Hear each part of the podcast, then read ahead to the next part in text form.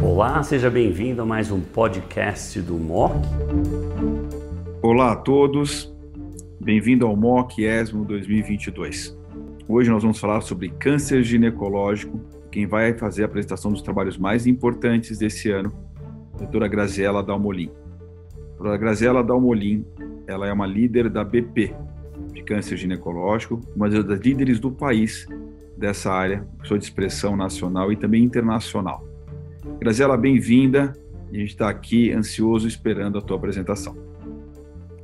Muito obrigada, Maluf, por essa é, feliz introdução e agradeço o MOC mais uma vez por estarmos aqui na, nesses highlights da ESM 2022, que foi realmente um ano muito feliz para quem trabalha na área de câncer ginecológico.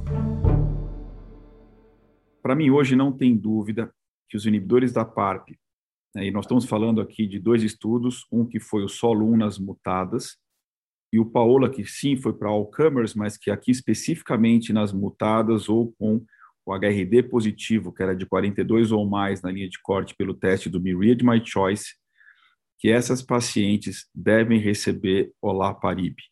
É, lembrar que o estudo Paola as pacientes foram tratadas com três ciclos ou mais de bevacizumab durante o tratamento quimioterápico.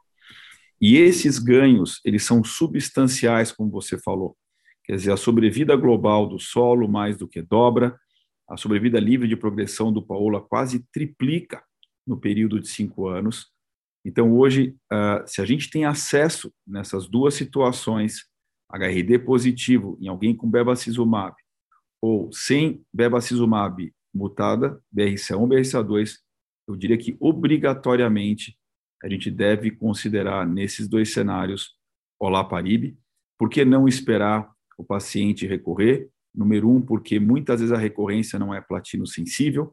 Quando ela acontece como platino sensível, nem todo mundo responde a retratamento para se qualificar com o retratamento com, com o tratamento com o inibidor da PARP. Portanto, hoje, o padrão ORI, nessas duas situações, é inibidor da PARP. Uh, acho que os dados de células claras com, com o inibidor checkpoint, na minha opinião, ainda não são muito interessantes. Um pouco melhores, talvez, do que em outras histologias, mas isso, obviamente, não é pre-exchanging ainda.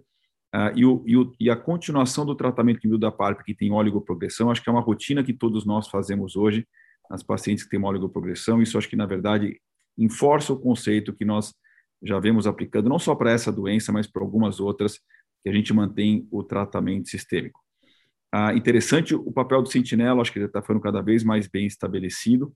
E em relação à, à conjunção de dois imunoterápicos ah, no câncer do colo de útero com ipinivo, os dados são muito interessantes, como você falou. Ah, hoje nós temos a felicidade de estarmos conduzindo um estudo brasileiro, um estudo randomizado de fase 2, que começou agora, ah, no começo de setembro, avaliando em quase 100 pacientes com doença 2B a 4A, quimio-rádio como braço controle, versus ipinivo por quatro ciclos, seguido de quimio-rádio e nivolumab.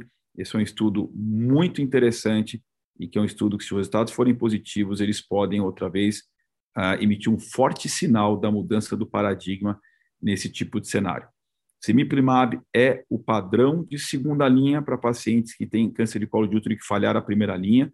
Porém, agora com a vinda de pembrolizumab na primeira linha, ah, esse papel do semiplimab fica obviamente ah, diluído.